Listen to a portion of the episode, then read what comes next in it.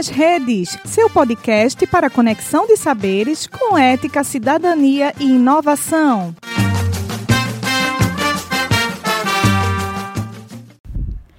Amolecimento e enfraquecimento dos ossos em crianças, geralmente devido a uma quantidade inadequada de vitamina D. Sim, nós vamos falar sobre o ractismo. O ractismo como doença é conhecido desde o Império Romano, por volta do ano 100. Soranos e Galenos já descreviam as importantes deformidades ósseas da doença. Em 1650, Francis Gleason publicou o primeiro tratado sobre o ractismo. Mas o que, é que tem a ver a vitamina D com essa doença?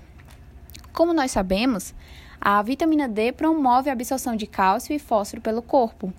A falta extrema ou prolongada de vitamina D faz com que seja difícil manter níveis adequados de cálcio e fósforo nos ossos, o que pode causar ractismo. Nós conhecemos dois tipos de ractismo, o primário e o secundário. O primário, em que há uma insuficiência de vitamina D ou falta de cálcio causada por longos períodos sem exposição ao sol, baixa ingestão de cálcio ou consumo de substâncias ácidas que se combinam com o cálcio e são eliminadas, como por exemplo o pirão de peixe.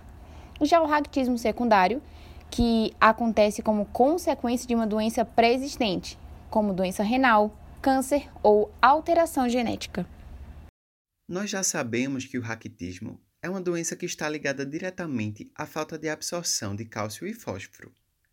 Mas agora vou explicar qual a relação existente entre esses elementos e a vitamina D no desenvolvimento dessa doença.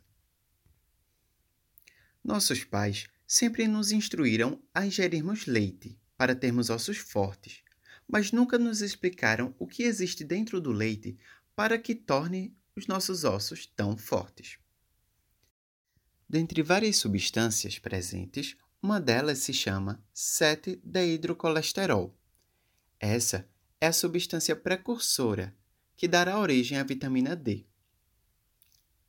A molécula de 7-deidrocolesterol é convertida na pré-vitamina D3, que por sua vez sofre isomerização, formando a vitamina D3 propriamente dita. Esta é responsável por ativar a proteína que terá a função de absorver o cálcio e o fósforo. É aí que está. A isomerização da pré-vitamina D3 para a vitamina D3 ocorre de maneira espontânea mas a conversão da molécula de 7-deidrocolesterol não. E quem é responsável por fazer essa conversão? Isso mesmo, o Sol. Com sua radiação, ele libera seus raios ultravioletas num processo fotoquímico. A vitamina formada vai ser absorvida no intestino delgado, onde é ligada a lipídios, entrando na corrente sanguínea e sistema linfático que, ao encontrar sua proteína específica, se liga a ela. Ainda pela corrente sanguínea, nova molécula de vitamina D3 vai ser conduzida aos rins e o fígado para ser ativada absorvendo cálcio e fósforo e sendo guardada para quando necessário. O diagnóstico do raquitismo pode ser feito através da realização de um exame físico onde o médico, além de verificar se há baixa estatura ou diminuição da velocidade de crescimento, ele analisa a presença de deformidades esqueléticas. Além disso, para complementar o diagnóstico, podem ser solicitados exames laboratoriais, como dosagem de cálcio, vitamina D e fosfatose alcalina, além de exames radiográficos. O tratamento do raquitismo tem por base a reposição da vitamina D no organismo, através da ingestão de suplementos dessa vitamina.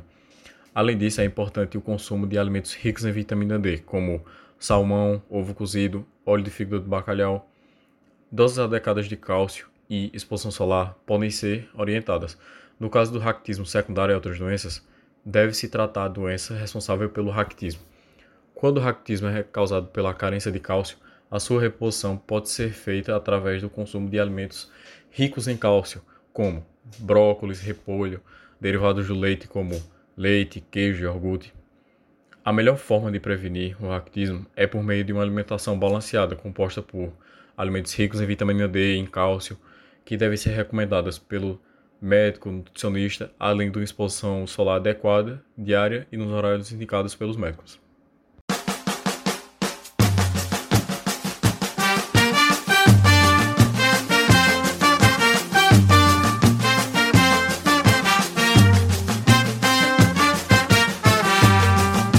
UPE nas redes, seu podcast para conexão de saberes com ética, cidadania e inovação.